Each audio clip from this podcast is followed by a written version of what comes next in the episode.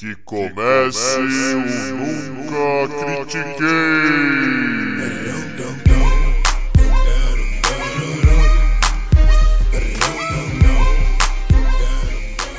Boa noite, bom dia boa tarde. Bem-vindo a mais um episódio do podcast esportivo embasado não jornalístico e zoeiro Eu Nunca Critiquei.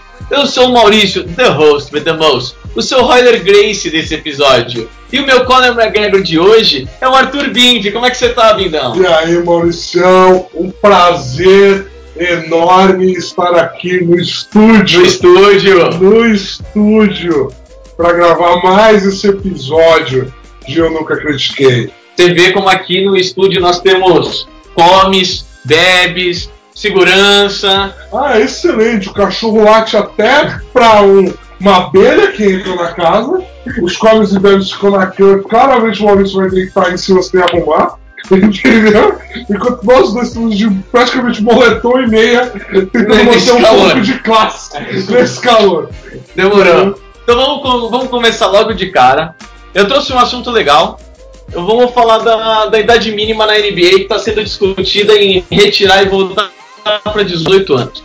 Para quem não sabe, há alguns anos, um pouco depois do LeBron James, É, exatamente É. depois que o LeBron James falou. o, a NBA decidiu, olha, tá todo mundo saindo no high school e o college tá ficando sem dinheiro e sem jogadores. Tá, não foi isso que eles falaram, mas é, o real. E então, vamos obrigar que eles têm que passar no mínimo um ano, porque eles vão para a faculdade, ficam na faculdade e saem com dois anos, três anos. O que eles não esperavam, óbvio, é que todos estavam saindo no primeiro ano. Fazia um ano, que era só o que precisava, e já ia direto para a NBA depois. Agora eles estão pensando em retirar essa regra, deixar livre para todo mundo, de novo, qualquer idade, seja o que Deus quiser. Bom, é, fala, fala um pouco você primeiro, Tá, tá? vamos falar. Então manda, manda. Vamos falar, vamos falar porque assim, essa questão da idade mínima é muito complexa. Porque, primeiro, esse ano a gente está tendo uma comprovação aos nossos olhos da diferença que faz você jogar o basquete competitivo de verdade desde jovem e você jogar o colegial e o college dos Estados Unidos, o Universidade dos Estados Unidos. Essa diferença chama Luca Doncic Exatamente. que é um moleque que vem das divisões de base do Real Madrid, desde os 16 é integrado com o elenco profissional, e ele entra na NBA ele parece tudo menos um novato, menos um rookie, perto de todos os outros moleques que vieram do universitário.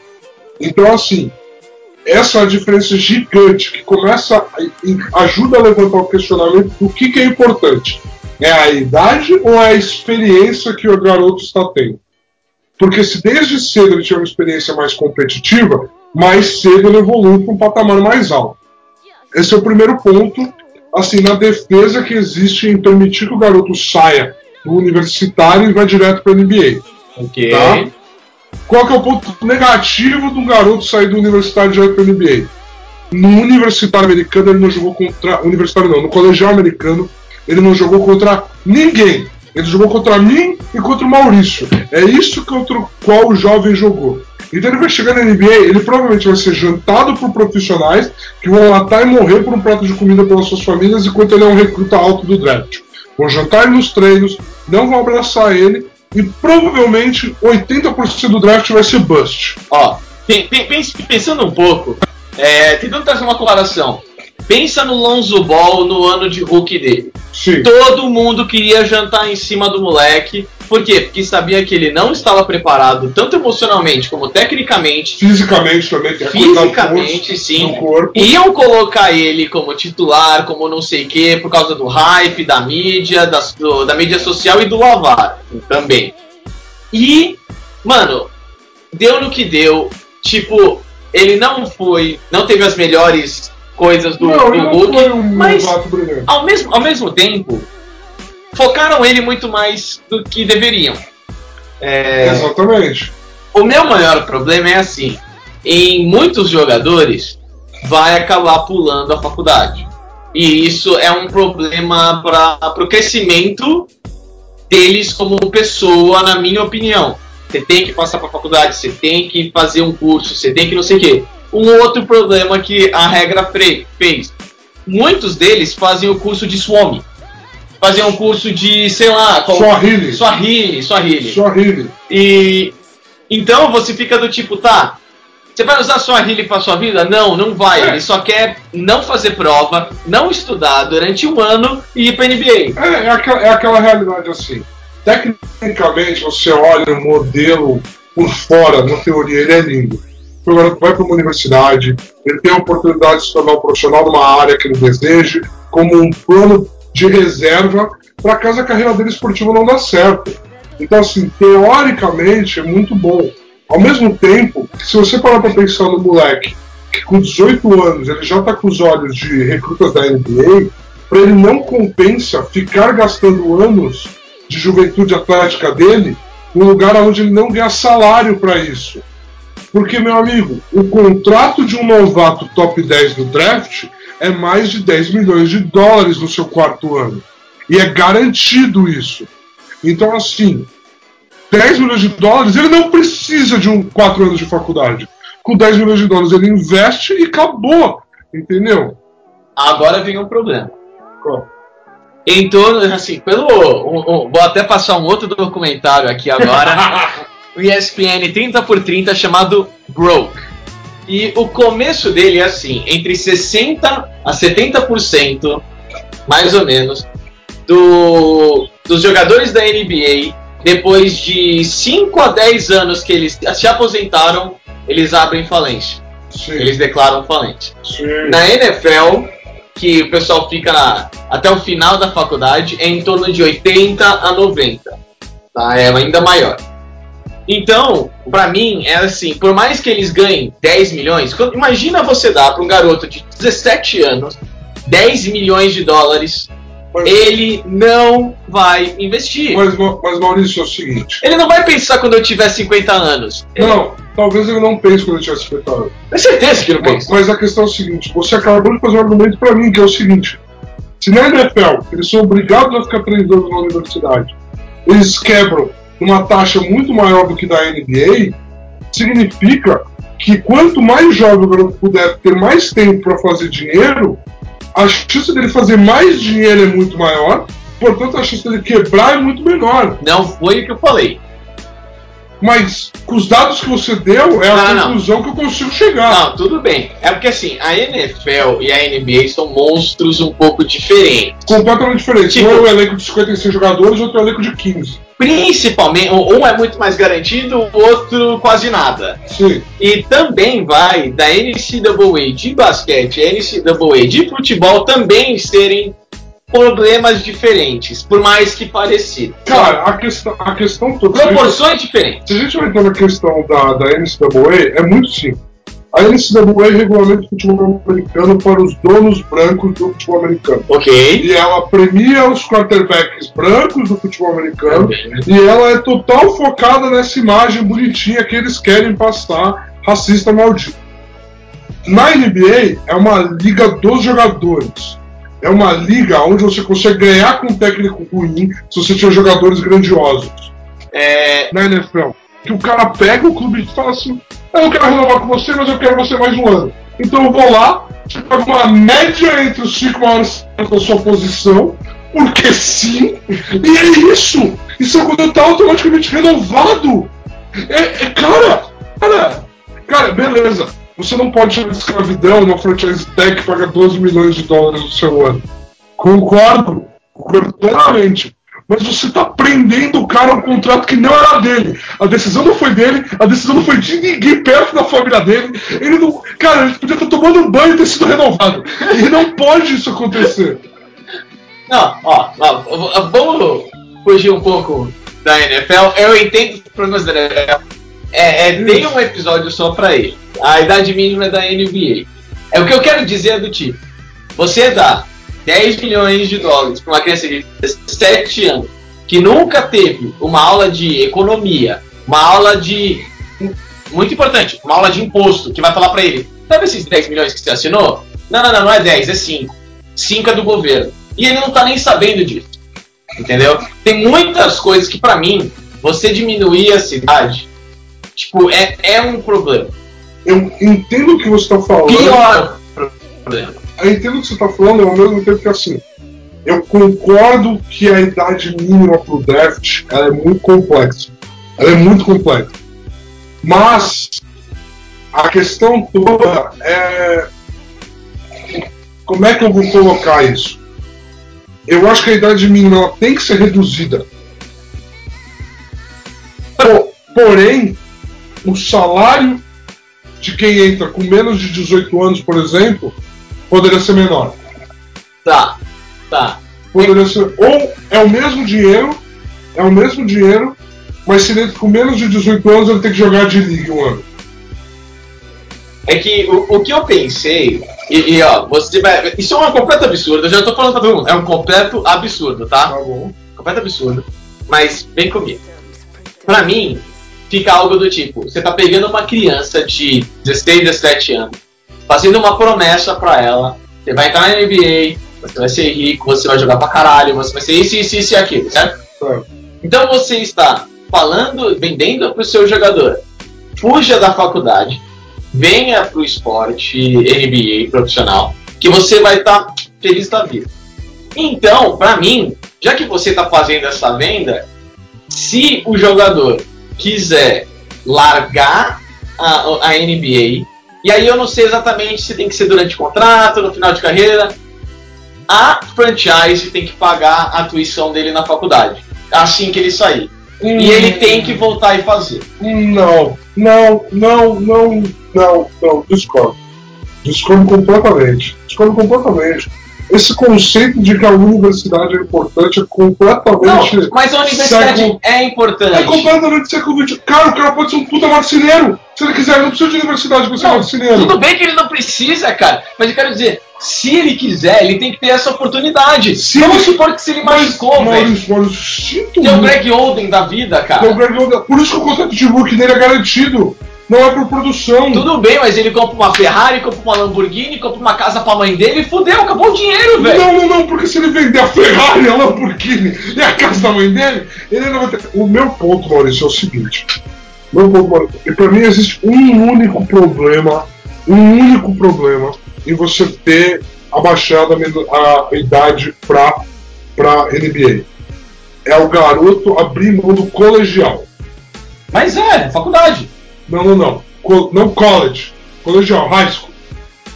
É o cara. Porque hoje, o baby steps que o cara já tá tomando no college, do tipo, todo mundo já gosta de mim, eu não vou nem jogar esse March Madness direito, que eu não vou machucar nem fudendo. É, é. Entendeu? Que nem o Zion tá, tava ponderando não jogar o March Madness. O meu medo é o cara no nível colegial já falar, mano, eu não preciso nem terminar o colegial, viu? Não preciso. Vou pra NBA. Esse é o meu medo. Porque aí a gente começa a tirar. Porque aí o garoto. Porque assim, ele, obviamente, academicamente, tem muita coisa pra você aprender numa universidade. Isso é inegável. Mas a- dentro da universidade, uma vez que você escolhe os cursos, não existe um piso básico do tipo, ó, que a escola. Qual que é o conceito da escola? Existe um piso básico de A conhecimento acho- nossa escola. que eu acho que todo ser humano. O governo determina isso. Eu acho que todo cidadão tem que ter esse piso básico. Por isso que ele oferece de forma pública. Porque eu acho que todo cidadão tem que ter esse piso básico de educação acadêmica. Certo? Para viver em sociedade. Tá. E aí, se o garoto abrir mão disso, aí você está tirando ele do piso básico de viver em sociedade. Entendeu? Ó, E aí, e aí, e aí que eu acho complexo. Mas universidade para mim ela é completamente opcional. Completamente opcional. Eu acho que se a NBA, se as franquias da NBA começassem a levar seus times de desenvolvimento da D-League mais a sério, pagar salários Com certeza, melhores com certeza. e levar mais a sério, não tem problema nenhum. Com 18 anos você pega e você entra na de Beleza, irmão, tranquilo. Porque você vai pro time de desenvolvimento. Se você é um Zion Williamson, que com 18 anos tem um corpo melhor que 90% da NBA, beleza, você vai pra NBA. Sim. Você vai pra NBA porque você é um freak, você merece isso, entendeu? Agora, se você tá começando, tipo, um Brandon Ingram saindo do draft, que é mais largo que você, Maurício, entendeu? Tipo, beleza, você vai pra D-League. Porque você vai aprender a se desenvolver como profissional. Não, mas o, o, o- eu não tô nem pensando no basquete, tô pensando no jogador. Quando todos aqueles jogadores que estão draftados, Maurício, que a gente não sabe o nome, não é uma coisa de jogador. eles Não, precisam ter uma válvula de escape. Vai ter muito que vai virar técnico. Não tem problema, pode virar eu técnico. nunca Mas de um deles, um deles que quiser fazer economia tem que ter essa oportunidade, cara. Maurício, eu entendo. E ele foi retirado. Ele foi Não, as vão retirado. continuar tendo. Não pode, ele já passou a idade. Não, lógico. Você não pode ter uma bolsa na faculdade pelos próximos 4 anos quando você começa com 22. Cara, isso tudo depende da universidade em si. Não a NCAA não dá esse, por Porque da a. NCAA é uma merda. Não, eu concordo plenamente. Aí a Mas- NCAA, se ela mudar, ela consegue reaver esses atletas. Ela consegue ter uma competição que compele o grupo. A única regra que está sendo mudada agora é a da NBA. Então eu estou pressupondo que a NCAA vai se permanecer Eu- igual. O que vai? Eu quero que a É republicano. eu quero que a NCAA queime viva. Não, tudo bem. Então, assim, se eles vão perder tudo. e- Cara, é óbvio, se eles perderem os atletas, eles vão reestruturar as regras dele. É muito óbvio. Eu não preciso já dizer que isso vai acontecer para dizer que isso vai acontecer. Entendeu? Foi tipo a eleição do ano passado. Tá? ok, Então, ok, ok. então, assim, é esse tipo de coisa que tem que ser levado em consideração. Eu, eu sou a favor da redução da idade, eu sou mesmo, mas a NBA tem que ter um projeto maior do que somente a ambição desses donos de recrutar o jovem que vai lotar as arenas dele. E é esse que é meu medo. Porque esse assunto voltou por causa do Zion. O Zion tem enterradas incríveis, o Zion traz o público. Então, na verdade, os donos não estão. Estoura sapato, É, estoura o tênis. estoura bola. Então, assim, o Zion, ele é um grande instrumento de marketing. Então, por isso que essas franquias estão ponderando e pedindo para baixar a regra. Elas não estão pensando no atleta. A gente também tem que chegar não. isso.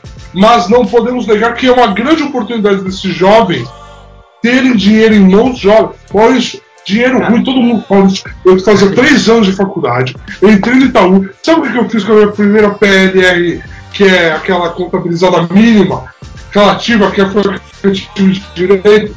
No mínimo, do mínimo, virou Play 4, entendeu? Porque eu não tava nem aí. Era uma oportunidade de ter um Play 4, entendeu? Então, Ai, assim, meu Deus. então, assim Cara, é- esse é o próximo que você pega e coloca na poupança. Não sei, Vai perder dinheiro. Mas Não enfim- vai perder, você vai economizar, mas tá seguro. Então, enfim, o que eu estou seguro, eu não vivo e cola. Mas enfim, o negócio é o seguinte: o negócio é o seguinte. Os jovens têm, de, têm que ter esse, essa oportunidade dada a eles que não seja regulamentada pelos caras brancos da NCAA. Eu concordo. Eu também, ó, ó, calma, eu vou completar. Concordo. É, eu também sou contra a regra da idade mínima. Completamente contra. Pra mim é assim. Só que se- tem que ter uma estrutura. Não, não é, não é estrutura. Pra mim é, é muito simples. Se nos Estados Unidos, entre aspas, tá? É, child labor não importa, foda-se, compra com 16, 15, 14. O quanto você acha que ele consegue ganhar do James Jones ali, sabe, jogando basquete? Desde que a lei simplesmente ignore esse fato. Tá, eu, eu não me importo com isso. O meu maior problema nisso é assim, a regra foi criada por quê? Porque as universidades não queriam mudar absolutamente e não fa- fizeram do tipo, olha, vem pra cá que você vai aprender muito mais do que jogando 5, 6 minutos na NBA. E eu garanto pra você que eu vou te usar o ano inteiro. E você Perfeito, vai aprender basquete Perfeito. aqui. Eles podem continuar com esse pitch de vendas. Eles não, Não vão- têm, eles teriam que ter, eles não vão ter. Por isso que teve a regra, entendeu? Mas aí, Maurício, o negócio é o seguinte: o problema é deles.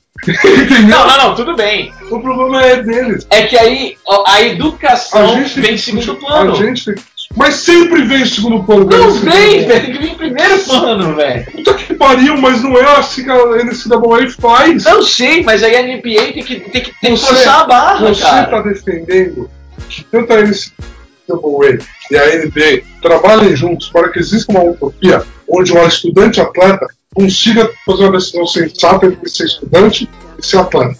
O que eu estou te dizendo é. Não vai acontecer! Mas tem uma rede quando ele não conseguir ser atleta, que acontece com a maioria, entendeu? Não vai acontecer. Não vai acontecer. Então eu vou lutar para que o cara consiga o dinheiro dele o quanto antes. O quanto antes ele perde mais cedo. Essa é a real. Cara, falar isso pra um moleque de 23 anos que entrou na NFL e perde tudo. Não pra um moleque de 18 que não perdeu tudo na NBA. Ainda! Ainda, Maurício. Ainda. Bom, Bom. é, é- é os, os nossos. As nossas opiniões aqui, a sua é errada, a minha é certa. Como sempre. Bom, mas vamos. Mas, ó, algo que a gente consegue concordar, tá? Tá bom.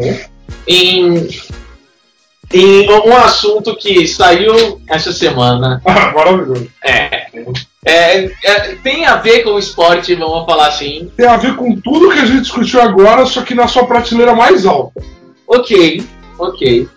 Tá, é, o dono do New England Patriots, esse time que todo mundo adora, que tem uns fãs maravilhosos, Excelentes, fãs. top, Excelentes New England, excelente, foi pego numa operação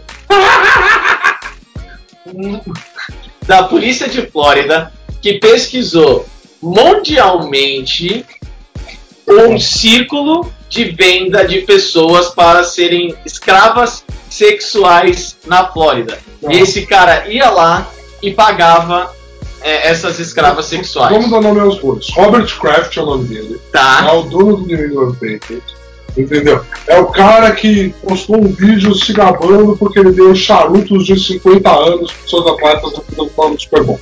Então, assim, é esse tipo de indivíduo branco, branco, branco, branco, no maior estereótipo branco do filme do Spike Lee poderia ser. Ele é quase tão branco to- quanto o Donald Trump, mas tá, tá lá. Tá lá, tá, Tá lá, lá, tá, tá lá, berola. tá, tá, tá no tier, tá no tier. Exatamente. Então, assim, ele foi pego, ele estava no local aonde essas mulheres eram mantidas reféns escravas no momento da batida policial. Ele foi preso em flagrante.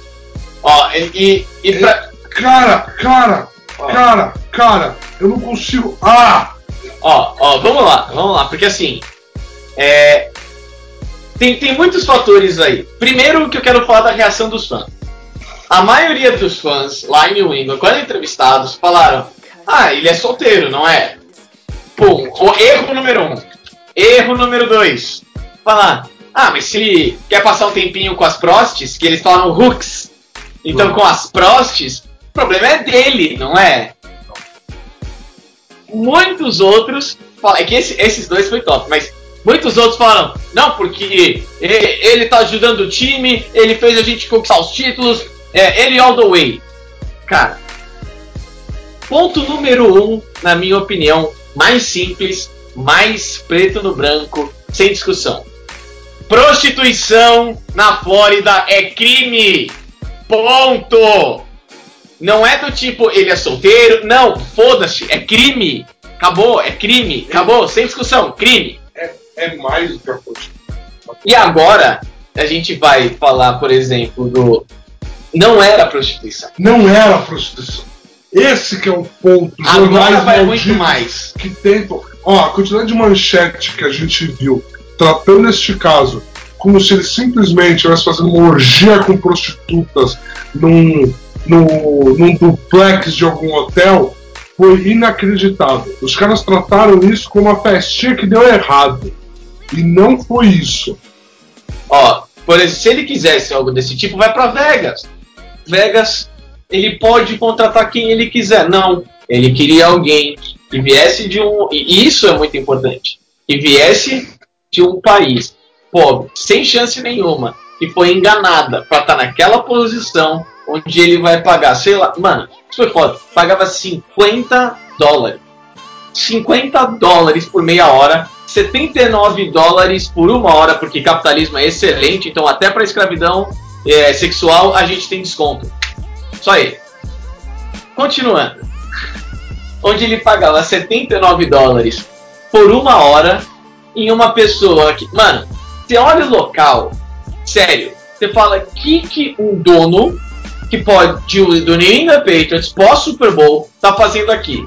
Pra mim, ele certeza que sabia onde ele tava se metendo. Pois é, ele óbvio. não tava pegando uma É prostituta. óbvio, é óbvio. Provavelmente ele pagou o, todo o sequestro dessa mulher. Provavelmente ele pagou todo.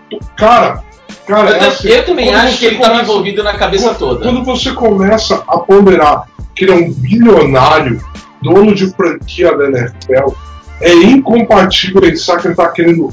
Ah, ele foi pra lá porque ele queria economizar com a prostituição. Não era isso. Não era isso. Não era isso. É inconcebível você acreditar nisso. Não era. Não era. Ah, E assim, ó.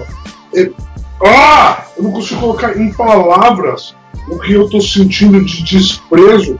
Assim, se eu tivesse sentindo desprezo só por ele, é assim, seria uma coisa. O desprezo que eu tô sentindo é pela reação de toda a mídia e todo mundo ao redor ao se ver de frente com essa situação. Não conseguir compreender a complexidade do que aconteceu. Ele é um bilionário envolvido preso em flagrante nesse esquema de tráfico de pessoas. Foi isso que aconteceu. Não foi nada diferente disso. E as pessoas e a mídia trataram como uma festinha que deu errado. E Faz querer vomitar. é, o foda é que, por exemplo, quando você pega uma pessoa desse tamanho, nessa situação, é muito difícil. No, no, perdoa o meu francês, no Muquifo, que era aquela merda, tá? Você tem que ter certeza. Não, ele sabia de tudo, ele conhecia o dono, ele sabia de onde vinha, ele sabia que país que vinha, ele sabia quanto que precisava. Capaz que ele pagava todas as despesas daquele local. Ele estava. Cara, ele é um bilionário. Ele estava envolvido com aquilo. É a única conclusão lógica que dá para chegar. Não. Não, dá para chegar a nenhuma outra conclusão. É parecido, é parecido com aquele quarterback que eu esqueci o nome dele, você vai me xingar pra caralho, mas tudo bem.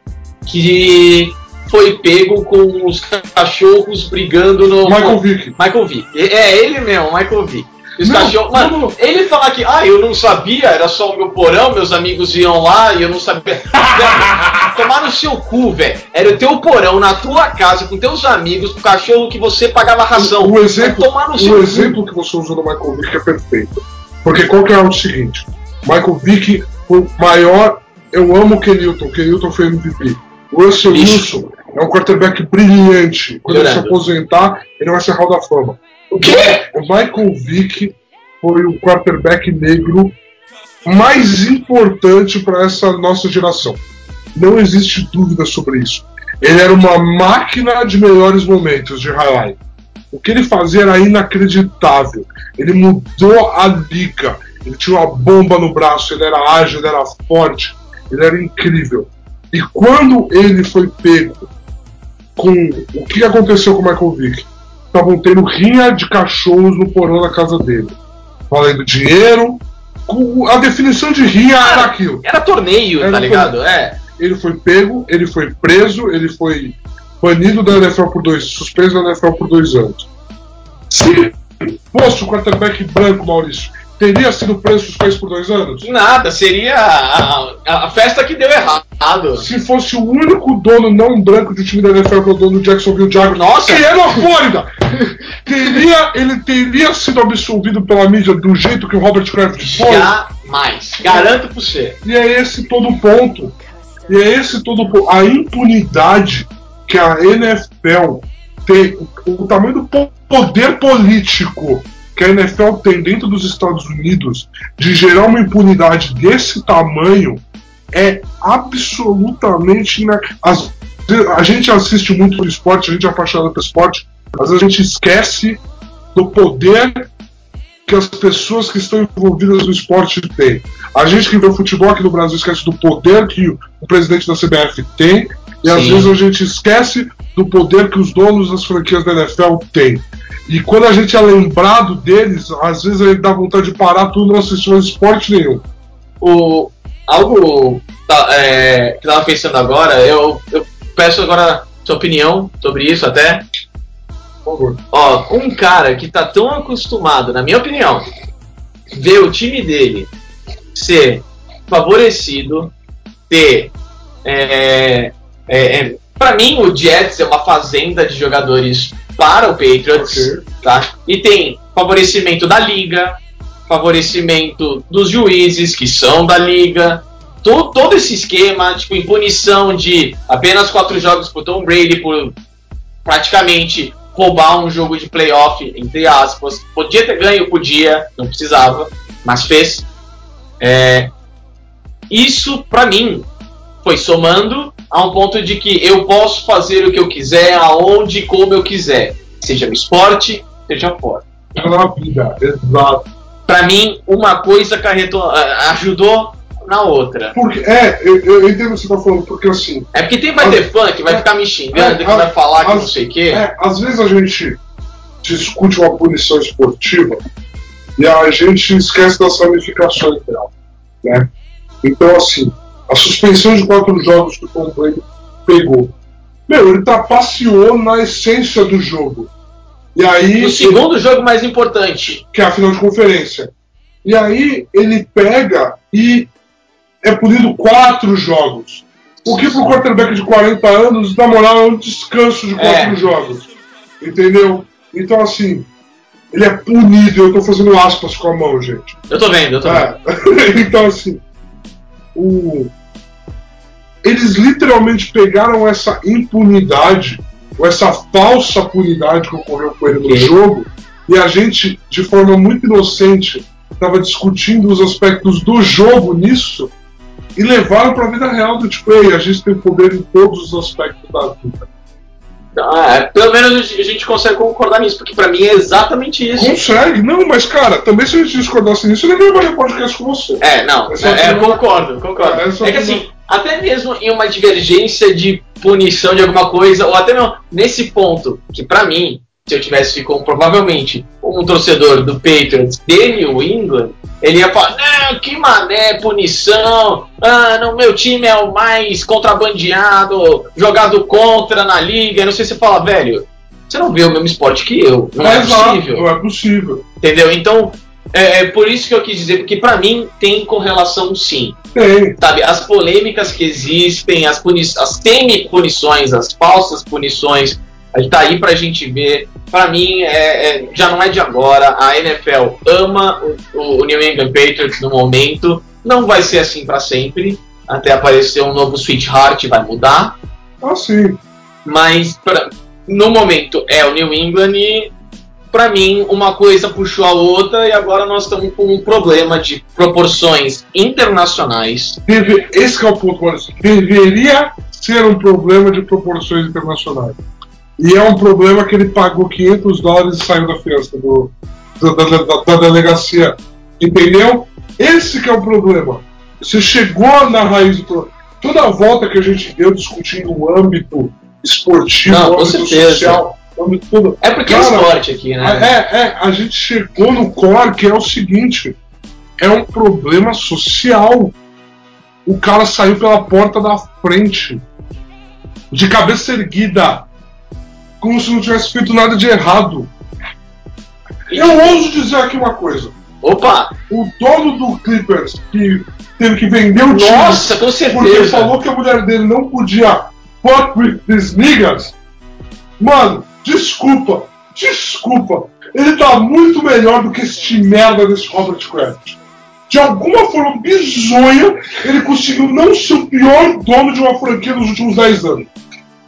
Olha, eu, eu- na minha opinião, eu não consigo comparar nenhum nem outro quando um dono fala, é, pô, por que, que você sentou do lado dele e era tipo o Magic Johnson? Você fala, velho, é o Magic Johnson, vai tomar no cu, todo mundo quer sentar do lado dele, velho. É, não, tu é um não, merda. Não, ele era um merda, ele era um merda, ele era um merda, ele era um merda. Mas se você parar pra Puta, pensar, mas ele nem o não era- Rock, que o Chris Rock diz, assim, ele é até bem liberal, ele podia falar, você pode sair com ele, você pode casar com ele, só não quero fotos no Instagram. E ele foi específico quanto ao Instagram.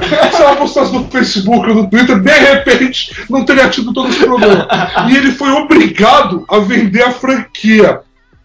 E aí, cara, esse merda é pego em flagrante num ponto de tráfico internacional de pessoas e de alguma fucking forma ele saiu pela porta da frente com a mídia absolvendo ele. É, não, não, não, não, não tem perdão. Eu espero que isso não fique por isso mesmo. Vai ficar, Não, não pode, não, não pode, não quero, cara. Se eu não quero, não vai, acabou. Então. Ah, mas a gente quis trazer esse assunto porque, na minha opinião, e eu digo por mim mesmo, cara, o, eu não sabia desse assunto. A mídia tratou o assunto, mas não explodiu ninguém. eu não tava Foi sabendo. coisa de TV Fama. Entendeu? É Então, um bilionário envolvido com o tráfico internacional de pessoas e virou TV Fama, é, irmão. não, isso, é TMZ. É, é, é, porra. Então, por isso que, sinceramente, não teve uma discussão, uma elaboração, algo assim. Não, não teve. Mas tinha que trazer, não é algo que a gente pode ignorar. E a gente sabe que, mano, o cara saindo pela porta da frente é sim, porque ele é dono do New England Patriots, ponto. Sim, exato. E assim, e pra todo mundo que tá pensando, pô, os caras estão basicamente discutindo sociedade moderna no podcast. É assim, ó. Quando você é tão fã do esporte, às vezes fica muito raso você discutir simplesmente como ele é jogado. Existe um jogo por trás do jogo. E se a gente não entende como esse jogo por trás é jogado, a gente, no fim das contas, a gente é só um trouxa que tá pagando ingresso. E a gente não quer ser só mais um trouxa pagando ingresso. A gente tem que saber avaliar se o esporte que a gente quer acompanhar é um esporte que vale a pena ser acompanhado. O Maurício acompanha muito o esporte, muito mais do que eu, e ele sabe o quanto a comunidade do esporte, o e, o esporte, Obrigado. se faz e faz pelos outros para tentar se tornar legítimo aos olhos de todo mundo. Enquanto a gente vê esses outros esportes, esporte jovem, esporte de verdade, se comportar, se comportar de um jeito muito merda e fazer coisas merdas. E a gente tem que conseguir discutir isso para a gente evoluir como sociedade. Porque a gente assistindo esses esportes, a gente sem saber de forma direta, está consumindo valores errados. E não é para a gente consumir valores errados no nosso dia a dia, na nossa profissão. É isso que a gente quer levantar. Bom, e assim, é, a gente falou que ia trazer tudo isso aqui, entendeu? Essa coisa de ter responsabilidade sobre o que a gente está assistindo. E aí, Maurício, é, a gente vai trazer o nosso último tópico de hoje. Ok. Que é assim: esse final de semana vai acontecer o UFC 235. Boa. No último episódio a gente já falou de MMA, mas a gente basicamente falou sobre a carreira do Anderson e um pouco qual que é o futuro do MMA. Sim. E a gente, nas duas, duas últimas semanas, veio discutindo muito isso. É. Muito isso. Aí, aí você me fez assistir um documentário. Eu não Por fiz. favor, recomenda pra todo mundo aí. Não, eu já. Tanto da outra vez, eu pedi pra vocês, tirem o saco dessa coisa. Continuem, tá? Porque ele demorou todo esse tempo pra assistir um documentário do SB Nation sobre MMA, a história inteira do MMA, que se chama é, Lutando na Era da Solidão Fighting in the Age of Loneliness. É sensacional, é muito bom mesmo. Até ele gostou, entendeu? Então, é, é para quem não gosta de MMA também, porque ele É, trata da so- ele trata da sociedade também, por que, que o MMA ficou tão importante na, uns 10 anos atrás, em que todo mundo não conseguia não falar de UFC, Perfeito. entendeu? Então, assistam. Assistam, assistam. É realmente importante assistir o documentário, porque assim, ele trata de justamente perguntar por que você assiste esse esporte. O que te motiva a sentar sua bunda na frente da TV por 4 horas ou pagar 400 dólares no ingresso para ver esse esporte? O que, que te motiva? Que no final são duas pessoas que estão se batendo, você não sabe o motivo, e é isso aí. E é isso, exato. Então, assim, Maurício, o UFC 235 é na porta. Temos este ser humano merda chamado John Jones Achei que você ia falar Conor. não, lutando no evento principal pelo cinturão, para defender o cinturão contra Anthony Smith. Maurício, Eu. eu quero a sua opinião primeiro sobre como que o UFC chegou aqui, entendeu? E assim, eu sei que você ama o Pride, você defende o lixo do Pride, Que? entendeu? Então assim, por favor, cara, é todo seu esse espaço aqui. Tá, tá ótimo. Tá, ó, pra começar, só começar, eu vou falar Pride Never Die, ok? E agora, continuando, Como que nós chegamos nesse ponto? Bom, nós chegamos nesse ponto porque a personalidade do esporte acabou. O esporte. Saca, calma! Estou calmo, estou calmo, estou calmo. Ficar mais longe para mostrar o quão calmo eu estou, Tá mano. ótimo. A personalidade do esporte acabou, tá? Tem alguns pouquíssimos lutadores que têm uma personalidade ou outra, mas aqueles que têm muitas vezes são amassados e fala você se comporta ou você não vai lutar pelo cinturão. Meu nome é Dana White, eu controlo essa porra, tá? Então, algo que agora eu vou falar um pouco do Pride, óbvio. O Pride não tinha a parte esporte, tá? E tinha a parte WWE. Você era entretido pelos dois, porque tinha a luta que era boa pra caralho por ser luta e tinha a luta que era legal pra caralho, não boa, legal pra caralho porque tinha entretenimento. Era um freak show, Maurício. Era um freak show, mas pô, era tipo, sei lá, a mulher barbada contra o anãozinho. Você vai assistir porque, porra, mano, que coisa mais bizarra, eu quero assistir isso. Não, não, não, não, não, não. Eu definitivamente acredito. Quando eu pago meu ingresso pro circo, eu não quero ver a, a, a mulher barbada contra o anão. Eu tenho muita certeza disso. Agora, quando eu pago o ingresso pro evento de luta, eu não quero ver o anão ganhando a concussão da vida dele. Não, não, não, não, tudo bem, tudo bem. Eu, a, a, a proteção é uma coisa, mas o entretenimento, ó, não tem como você discutir comigo e falar que o entretenimento dos anos anteriores é o mesmo de hoje. Até porque, até porque a maioria dos grandes campeões, dos grandes personagens do Pride estão se aposentando nos últimos 10, 5 anos mais ou menos. O que aconteceu? Hoje você tem só produto inteiro, completo, UFC. E é nisso Então. que deu. Então, eu, eu entendo o que você está falando, mas eu não, eu acho muito importante para o esporte MMA que hoje você pense muito mais. Eu sei que do ponto de vista corporativo, a corporação também quer isso, tá? Eu não sou ingênuo nesse ponto. Mas assim, eu acho muito importante para o esporte ter UFC esse final de semana do que você pensa. Tem Anderson Silva esse final de semana. Para a perpetuação do esporte, você saber que o esporte vai ocorrer é mais importante do que você saber que tal lutador vai lutar. Ó, eu. É tipo, bo boxe morreu, Maurício. O boxe tem Anthony Joshua se você é britânico Nice. e tem Floyd Mayweather se você é qualquer outra pessoa no mundo. É isso. O esporte morreu, o esporte acabou. Ó, calma. Calma. O, o heavyweight tá legal, tá? Não é se é só. Não é só o Anthony Joshua. é Ele, ele é o melhor, na minha opinião, ele é o melhor, mas ele não tá sozinho. Ele não virou esse cara Maurício, sem enfrentar mas ninguém. é porque você ama o boxe. Não, eu acompanho. Eu acompanho. Agora, agora, eu tô falando isso. Anthony Joshua é o campeão peso pesado mais relevante desde Mike Tyson. Desculpa, tá cravando aqui. Desde Evander Holyfield e Mike Tyson, Anthony Joshua o campeão peso pesado mais importante do, do boxe.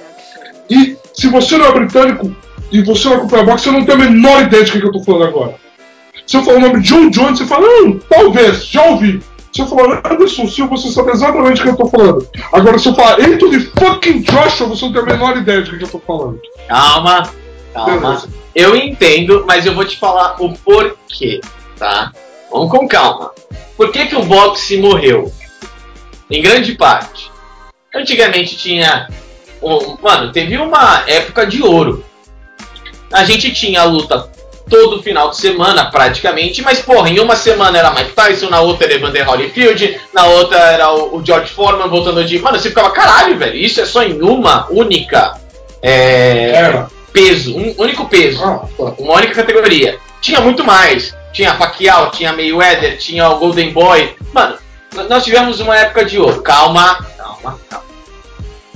O UFC parece que vai entrar nas suas vacas magras, onde não vai ter grandes estrelas que fazem o que o John Jones faz, que fazem o que o Anderson Silva faz, ou o que o Jorge St. Pierre, eles, tá? Os grandes. Que aí a gente assistia o tempo todo. Agora eu vou explicar por quê. Tanto boxe quanto UFC criaram muito mais eventos. Você falou agora, Não, é muito mais importante você falar que vai ter um evento do UFC no final de semana do que tal lutador vai lutar esse final de semana. Eu concordo plenamente. Qual o problema? Todo final de semana tem UFC. Todo final de semana tem UFC. É óbvio que você não vai acompanhar. É óbvio que, tipo, no começo você assistia direto, você continua assistindo. Depois de uns três finais de semana ruins, você fala, cara, foda-se. Eu não acompanho nenhum desses caras. Nenhum deles tem um discurso diferente. Nenhum deles tem uma personalidade. Porra nenhuma. Eu vou esperar quando o John Jones vier ou o Conor McGregor começar aí- a falar merda. Aí eu peço desculpas, porque assim, ó. Porque assim, ó. Se você é esse tipo de pessoa, eu tenho um programinha legal pra você. Chama WWE. Você vai ver todas essas loucuras que você quiser. Agora, se a gente está falando de MMA, é necessário que constantemente tenha um evento na TV que exponha lutadores profissionais. Se eles vão ter personalidade ou não, é uma coisa dele. É uma coisa deles. Seria. O- Ninguém pede o cara de ter um canal no YouTube, ninguém pede o cara de falar merda no Twitter. Perde. Não, ninguém Ele pede. perde card se ele falar algo que o Dana não goste. O Conor normalmente fala, Cara, mas o Dana gosta do Cara, Conor, velho. desculpa, desculpa, desculpa. É falta de destreza jogando o jogo. Porque você pega um cara que nem o Matthew Riddle, que foi demitido pelo Dana porque foi uma maconha, e ele pegou e falou assim: quer saber? Foda-se, eu sou bom pra caralho, foda-se o Dana White, entendeu? E aí ele pegou a boca gigante dele, o talento dele, e ele se tornou o disparado, o wrestler de maior valor no mercado independente. Ele assinou por milhão com a WWE. Ele nem entrou no, no, no roster principal. Então, assim, você- hoje você ser inimigo do Dana é um plus. Se você tiver a boca certa para usar isso. Agora, se- é, Maurício, é aquele negócio. O cara que entra no mundo das lutas e ele quer só lutar, para ele é fundamental que tenha MMA sempre. Porque ele consegue se manter ativo sempre. O cara que quer fazer dinheiro com o MMA, do tipo, eu quero fazer muito dinheiro, eu quero ser milionário, ele tem que ter um a mais. E ele sabe que ele tem que ter um a mais. Porque desde os primórdios, todo mundo tem que ter um a mais. Não, mas é. Não, mas o problema não é esse. O problema é que assim, na hora que você coloca demais, demais, é o mesmo produto, sabe? É, é como o McDonald's. Você vai porque você gosta. Você não acha especial, você não acha diferente de antes. Você vai porque você gosta. Isso. Tudo bem. Mas tipo, McDonald's não fica na sua mente. E, e você não valoriza McDonald's. Não, mas, Mas McDonald's é colocam- uma bosta que você fala. colocam- Ah, colocam volta e meia eu vou lá porque de boa. Isso, e aí quando eles colocam um posto de um Grand Magnífico Bacon de 10 fatias de bacon, faz fila naquela merda. O UFC é a mesma coisa. Eles se estabeleceram como marca, eles vão estar sempre ali. Sempre que você quiser um MMA, eles vão ter MMA pra você e eventualmente eles vão te jogar um John Jones e um Conor McGregor. Não, tá, mas peraí. Agora, se você tem um restaurante top, diferenciado, entendeu? Você passa essa. Ó, Para de ser hipster, Maurício. não é hipster, cara. É que assim, na hora que você deixa standard, você não diferencia, vai chegar um momento em que você vai falar: Oh, nós temos John Jones e Conor McGregor. E ninguém vai olhar pra você, vai falar: Foda-se, eu não tô mais interessado em você. Hoje nasceu, sei lá, uma nova luta que eu não faço ideia, que é, sei lá, é, uma luta de com aqueles cotonetes do filme é, Top Gang. Não sei, pra mim tanto faz. É uma nova luta, algo diferente que todo mundo quis. Por quê? Porque trouxe personalidade, tro- eles precisavam realmente roubar o mercado. E o UFC não vai conseguir fazer isso, por quê? Porque o UFC tem toda semana, já tem 3, 4 cards programados. Quando eles puderem tentar fazer alguma coisa diferente, vai ser tarde demais. E por isso que pra mim o Pride, e no meu coração, sempre será super especial. Porque todo evento do Pride era único. Não, uma, Único! Uma, uma, coi- uma coisa que eu dou pro Pride é o seguinte: ele fala pra você, ó, esse evento aqui vai ter isso aqui de luta boa, isso aqui de quick show. Ok. Ok, beleza, ok. Mas o meu ponto é, é o seguinte, e é aonde eu acabo tendo que concordar um pouco com você, que é assim. Eu não gostaria que o John Jones estivesse lutando. Eu odeio ele. Odeio. Ele é um responsável, é um drogado, ele não tinha lutando. ele é uma ofensa ao esporte. E é onde o UFC em si caga no pau. Na minha opinião. Que é onde a NFL a gente estava discutindo quanto errava, que é onde a NCAA a gente estava discutindo quanto errava. Você depender de um John Jones para um main event, onde você tem um Tyron Woodley, você como organização não está conseguindo criar estrela. Concordo, concordo plenamente. Você como organização você não está conseguindo criar estrela. Mas essa história de que eles podam a plataforma das estrelas é que me incomoda. Não, não. É que me incomoda. É que me incomoda, cara. Porque eles não podam a plataforma de ninguém. Eles não podem a plataforma de ninguém. Você tem que conseguir ser uma estrela no seu próprio mérito. Não, cara, é- Porque lutar bem, todo mundo luta. Não, é exatamente, cara. Você tem que trazer algo diferente. Só que Sim. vai aquela coisa. Eu tenho tanto medo de falar qualquer merda que o Dana White não goste, porque, sei lá, agora ele quer vender o, pro mercado ucraniano. Sei lá por quê, ele simplesmente se interessou, vai fazer uma arena lá e eu não percebi, fala alguma bosta.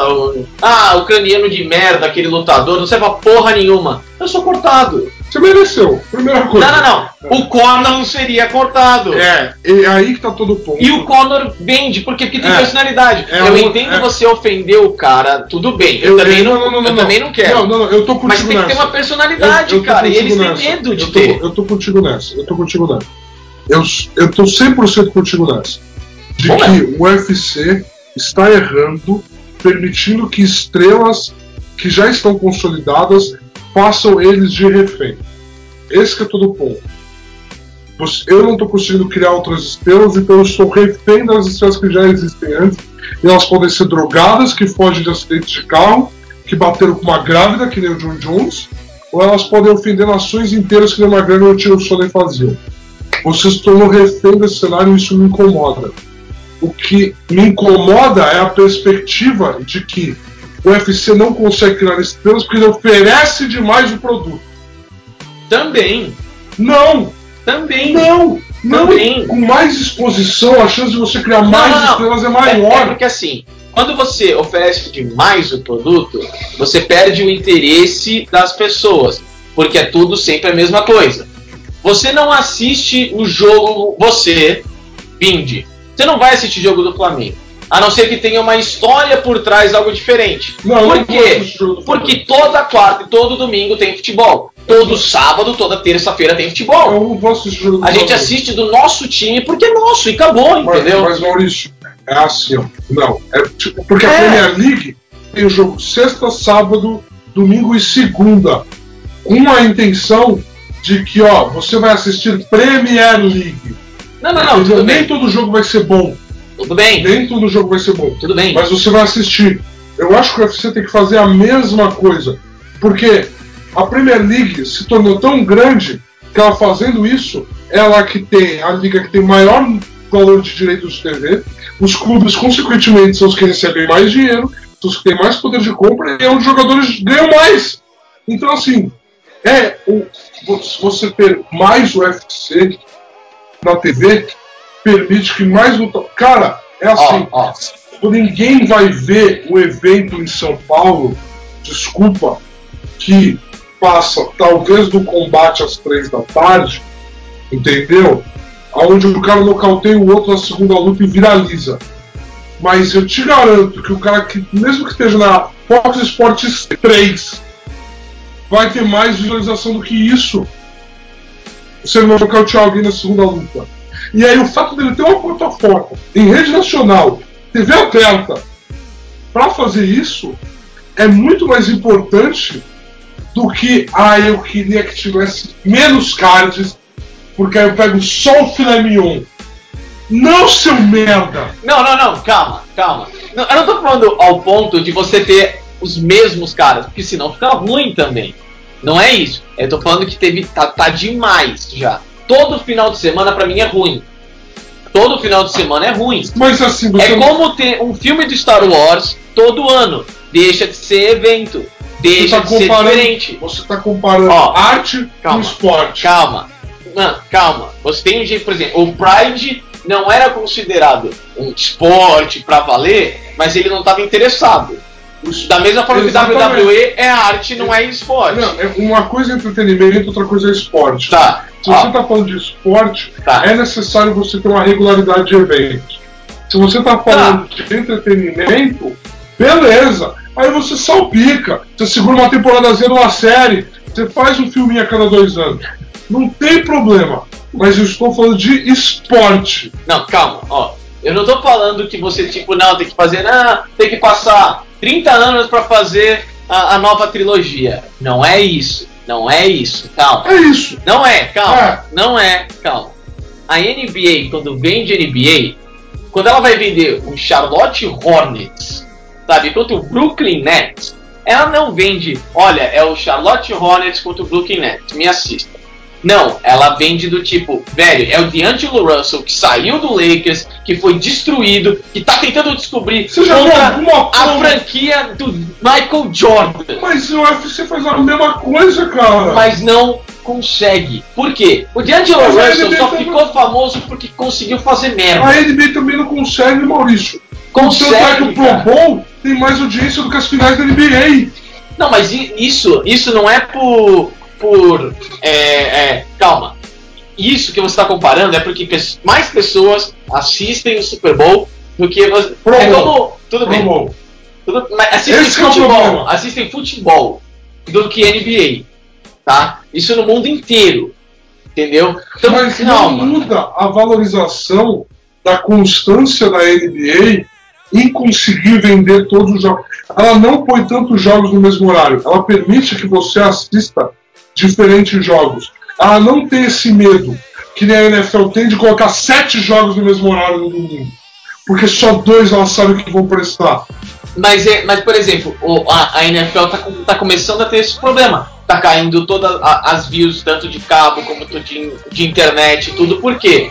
Porque tem jogo demais já. Não tem jogo demais. Pensa, quinta, domingo e segunda. Não, Tudo bem. Thursday Night Football tem que acabar. Não é. Concordo, mas, mas é exatamente isso que eu tô falando do UFC. Você não precisa tirar o, o Monday Night e o Sunday Night.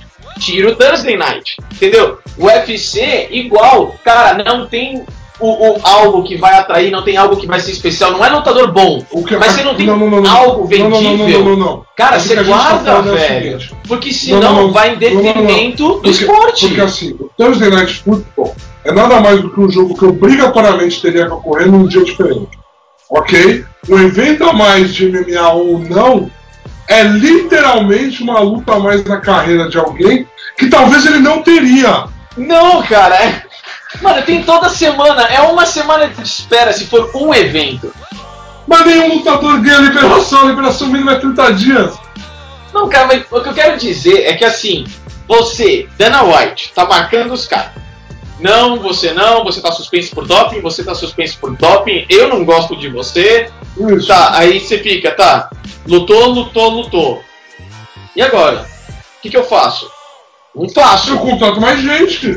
Não importa quem você contratar, ninguém vai estar interessado em ver um Zé Ninguém.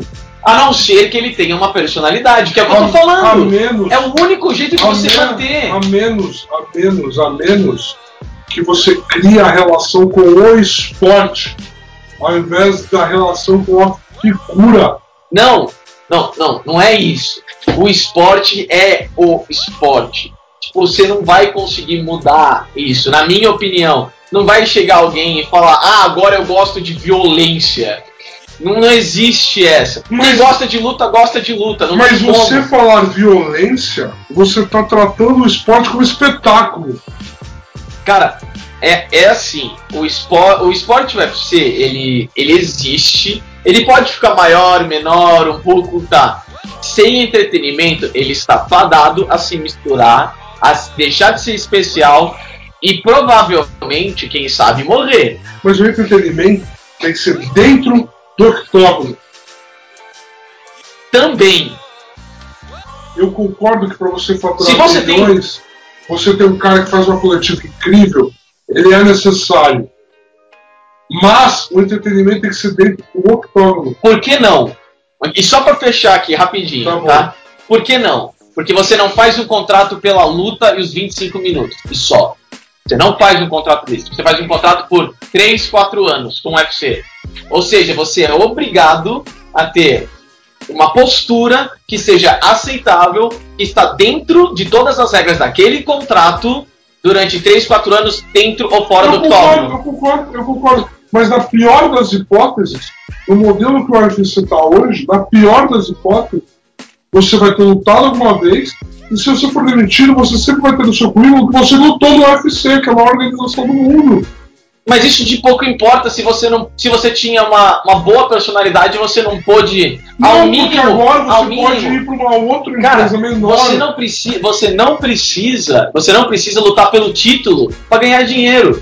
Você pode ser tipo um cara engraçado, legal, divertido, que roubou o coração do pessoal, enquanto todo mundo gostava do, sei lá, por exemplo, Chicago Cubs, que é o Lovable Eu, Losers. eu concordo com E você assiste o cara porque, sei lá, ele vai contra a, a, a, convenção de que ele é o melhor, mas você torce pro cara, você assiste o cara. Eu, eu entendo E não você pode ter isso. Se ele não é campeão no UFC, hoje, normalmente, ó, se ele não é campeão, não lutou pelo título, ele não é ninguém. Não, não precisa é, é, assistir esse cara. A não ser que ele possa ter uma chance de luta pelo título, ou ele ganhou o título em alguma época anterior, etc e tal. Esse é o maior problema, velho. Cara, Por isso que o Conor volta, ele vende pra caralho, e aí quando ele vai embora, você vê que tipo, o pay-per-view caiu em 50%. Cara, é assim, é assim. É, o que a gente tá falando é assim. É você sentar pra assistir um torneio de base no futebol e você sentar pra ver um jogo profissional do seu time do coração. O cara que é fã do esporte, ele vê valor em ver um jogo do torneio de base. Porque ele sabe qual que é o futuro e o que, que tá pra ver. Essas são as lutas do undercard do UFC 1 Fox no sábado. Entendeu? E elas são importantes para a formação do esporte. Ok, E é isso que eu tô falando. ok. Se algum desses moleques vai virar um Vinícius Júnior, o cara que viu lá na, o cara que viu lá a categoria de base, ele já sabia. A hora que o Vinícius chegar, ele vai falar, malandro, esse moleque joga muito, Tá. entendeu? E o cara vai descobrir ele a hora que ele chegar no, no, no UFC a mesma coisa. O cara vai lutar no undercard do UFC 1 Fox Sports 1, e no ano seguinte ele tá lutando no UFC, sei lá, 268, ele fala, quem que é esse cara? Malandro, esse cara, esse cara, esse cara, esse cara. Entendeu?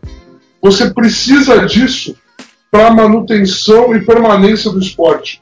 Não tem como você jogar uma pedra no lago e dar de cara com o Tito Ortiz e o Chuck Liddell e o Forrest Griffin. Não dá. Então você preferiria, ó, vem comigo, você preferiria que ao invés de ter um UFC toda semana, você tenha o UFC e uma Liga B, onde, sei lá, um D-League, uma coisa não, assim. Não, não, Cara, não, não. Eu quero que tenha um UFC toda semana. E eu quero que, sei lá, não, não, isso é ruim mês, esporte. E a cada uma vez por mês eu tenho um grande evento do UFC. É como, Maurício, é como assistir um torneio Champions League e assistir os torneios nacionais. É o mesmo conceito. Em um eu tô vendo o melhor dos melhores. No outro eu tô vendo quem tá tentando se tornar melhor dos melhores. É Ah. fundamental pro esporte isso. Não, cara, não, tudo bem. É que quando você fala, por exemplo, desse tipo de coisa, é igual, ah, eu, eu chamar você aqui em São Paulo pra gente assistir. Ô, vamos assistir Vasco e Fluminense, velho? Vamos parar e assistir? Não, não vamos. Se eu não quiser, Porque a gente já assistiu tanto futebol e hoje ele não tem personalidade nenhuma em quase nenhum dos jogadores que tá lá. Ele não tem uma diferenciação no seu estilo de um jogo pro outro, é sempre o mesmo estilo, 4-4-2, dos dois lados, uma, praticamente uma, isso. co- uma, uma coisa, uma coisa nisso, nesse argumento que você vai fazer, eu te dou. Que é o MMA criou-se uma forma de um atleta vencedor de MMA. E este cara, atleta vencedor de MMA, está fazendo o que tem que ser feito para ele garantir a próxima luta com segurança. Isso eu te dou. Isso eu te dou. Mas isso é uma escolha total dos lutadores. Não é porque eles estão sob contrato. E é isso que eu tô tentando falar pra você. A escolha é do UFC fazer isso. E por isso que eu tenho um problema. Porque o UFC deveria dar oportunidade Não. deles terem mais. Cara, eu não tô falando o deles Diego xingarem. O Diego É só Sanches, personalidade, o velho. Diego Seja mais Sanches- você. O Diego, exato, o Diego Sanches tem quase tantas derrotas quanto ele tem de vitórias. Mas toda a luta dele é maníaca. O dono não podia ligar menos se ele ganha ou se ele perde. E hoje os lutadores estão preocupados em fazer um estilo de luta onde eles garantam a próxima luta. Eu concordo, beleza. É uma metodologia de você encarar a vida e você encarar É. o seu esporte. É o contrato. Não é um contrato. Bom. O contrato não diz que ele é obrigado a lutar mais uma luta. Não, não diz mais que ele uma tem luta. direito a mais uma luta. Tudo bem, mas o, o contrato diz que você não pode diminuir, manchar a, a, a brand UFC de qualquer jeito. E como que a brand UFC vai falar isso? Sei lá, ela que escolhe quando que manchou ou não. E por mim, eles não têm opção.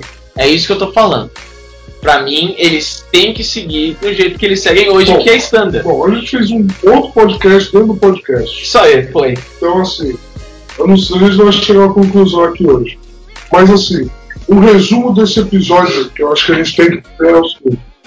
Esse é um episódio que a gente tentou discutir esportes por trás do, do jogo em si. Certo, atual momento em que os fatos ocorrem. certo. O que, que implica no Zion Williamson explorar o tênis da, no jogo da NCAA? O que, que implica o título de Super Bowl do Patriots para um bilionário branco não ser preso no escândalo de tráfico de pessoas? E o que, que implica o John Jones no meio evento do UFC para o cara que está lá no undercard se fudendo antes? Entendeu? O que, quais são essas implicações? E eu acho que isso tem que ser discutido sempre. Porque a gente pode vir aqui ficar fascinado com o lance que acontece, mas a gente precisa compreender todos os fatores que levaram aquele lance a acontecer. Sabe? É um fascínio de assistir um filme que nem o Moneyball. É um fascínio de assistir um documentário que você passou aqui para todo mundo. Eu acho que esse que é a graça. É, pra, pra mim é que são, são coisas que no final acabam sendo esquecidas. Sim, e são peças fundamentais São peças jogo. fundamentais, seja pra bom ou pra mal. E por mais que a gente possa ter discutido bastante, feito um podcast dentro de um podcast, no final das contas é uma discussão que é válida, que tem que ser Ela passada. tem que ser passada para no futuro alguém falar assim: ei, alguém discutiu isso. É aquele áudio do Mauro César que a gente colocou no final Sim. do podcast. Mas não, não só isso, alguém pode falar, cara, o, o Ar- o Arthur tem certo em certas partes, o Maurício tá certo em certas partes, é o meio que eu quero. E ele faz algo legal, saindo de uma discussão em que a gente trouxe o assunto, porém não conseguiu encontrar o meio A gente não termo. encontrou uma solução. É que nem o cara, é que nem o Mauro falou, o Mauro César no áudio lá falando sobre o ninho do urubu. Talvez eu tivesse feito a reportagem que denunciaria os problemas de infraestrutura do ninho do urubu. O que o Flamengo ia fazer com essa reportagem eu não sei, mas alguém poderia ter levantado a mão e dito, ó, é isso que está acontecendo. Eu acho que esse é o nosso papel. A gente podia ter ficado aqui discutindo se o Paul George 3, que é o tênis que o Zion Williamson estava usando, é um tênis de qualidade que nem programas da ESPN americana e horário nobre ficaram discutindo. Nossa senhora, velho. Entendeu? Mas não, a gente está discutindo por que, que o Zion estava no jogo que ele estava. E isso é mais importante, na minha opinião, de a gente colocar isso aqui aqui. Beleza? Beleza. É Bro, nóis. obrigado. Ah, que maravilhoso, Foi, foi o melhor, foi o melhor handshake que vocês não viram, tá? Exatamente. É. Cara, muito obrigado por vir no estúdio mais uma vez. Muito obrigado por me receber no estúdio. Cara, tem sempre. ventilador, tem aguinha, tem cama, cadeira confortável. Mano, tem tudo, só aparecer no dia em que você pode vir, que tá valendo. Muito obrigado por abrir esse espaço na sua vida pra isso. Demorou. É nóis, meu. Valeu, galera. Bravo abraço.